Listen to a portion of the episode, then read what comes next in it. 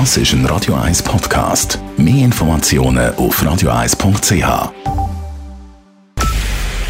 Es ist 9 Uhr. Radio 1, der Tag in 3 Minuten. Mit dem Alles Kral.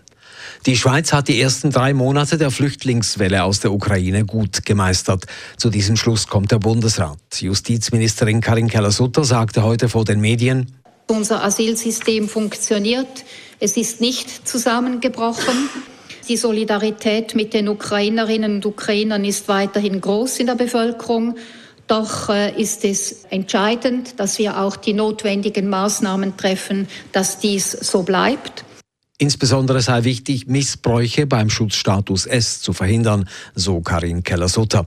Ein Expertengremium soll den Status S darum in den kommenden Wochen evaluieren. Insbesondere geht es auch darum zu schauen, wie lange er gültig bleiben soll, wenn die Menschen etwa in die Heimat zurückreisen, um sich ein Bild der Lage an ihrem Wohnort zu machen.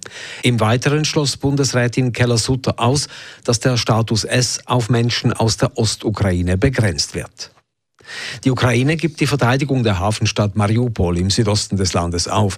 Damit soll das Leben der noch verbliebenen Soldaten gerettet werden. Der Anführer des Azov-Regiments im Industriekomplex Azovstal sagte, er habe den entsprechenden Befehl der Militärführung in Kiew erhalten. Seine Soldaten, die sich bis zuletzt im Tunnelsystem unter dem riesigen Industriekomplex verschanzt hatten, würden sich nun nach 86 Tagen Widerstand gegen die russischen Angreifer ergeben. Der Schweizer Spitzenfußball steht vor großen Veränderungen. Ab der übernächsten Saison spielen nicht nur mehr Mannschaften in der Super League, auch der Meistertitel wird in einem neuen, dreistufigen Modus gekürt. In der höchsten Fußballliga halten die Playoffs Einzug. Einzelheiten von Dave Burkhardt. In der letzten paar Super League-Runden hat die ein oder andere Fankurve im Stadion mit transparent klargemacht, Playoffs unerwünscht. Die Verantwortlichen den 20 Clubs der Super- und Challenge League haben jetzt an der Generalversammlung der Swiss Football League aber anders entschieden. Ab der Saison 23-24 gibt es in der Super League zwei Neuerungen. Die Liga wird zum einen von 10 auf 12 Teams aufgestockt und es gibt eben Playoffs. Und zwar am Schluss der Saison, wo neu in drei Phasen aufteilt wird. In Playoff-Serien über maximal drei Spiele werden der Schweizer Meistertitel und auch die Europacup-Plätze vergeben. Zürcher verdienen in der Schweiz am meisten, rund ein Fünftel mehr als Personen in anderen Städten. Dies zeigen die neuen Auswertungen des Statistischen Amtes der Stadt Zürich. Demnach lag der Medianlohn im Jahr 2020 bei 8000 Franken pro Monat. Das ist rund 20 Prozent mehr als im Schweizer Durchschnitt. Der Grund dafür liegt darin, dass in Zürich viele Hochlohnberufe angesiedelt sind.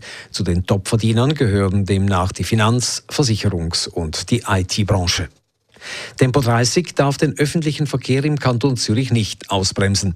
Die FDP und SVP haben darum eine kantonale ÖV-Initiative lanciert, die konkret auf die Städte Zürich und Winterthur zielt. Die Initiative verlangt, dass die beiden Städte bei einem flächendeckenden Tempo 30 mehr Busse und Trams einsetzen, um die Attraktivität des öffentlichen Verkehrs nicht zu senken. Die Mehrkosten sollen aber sie selbst bezahlen. Sie dürften nicht über den ZVV-Verteilschlüssel auf die übrigen Gemeinden verteilt werden. Radio 1 Wetter. Nach einem sommerlich lauen Abend mit 25 bis 27 Grad gibt es dann in der zweiten Nachthälfte Gewitter, die aber rasch vorbeiziehen. Morgen am Samstag zum Start noch Restwolken und Richtung Alpen die letzten Tropfen, dann wird es aber wieder ziemlich sonnig. Temperaturen am frühen Morgen um die 16 Grad, am Nachmittag bis 25 Grad. Das war der Tag in drei Minuten. Weber's Friday Night Clubbing Show.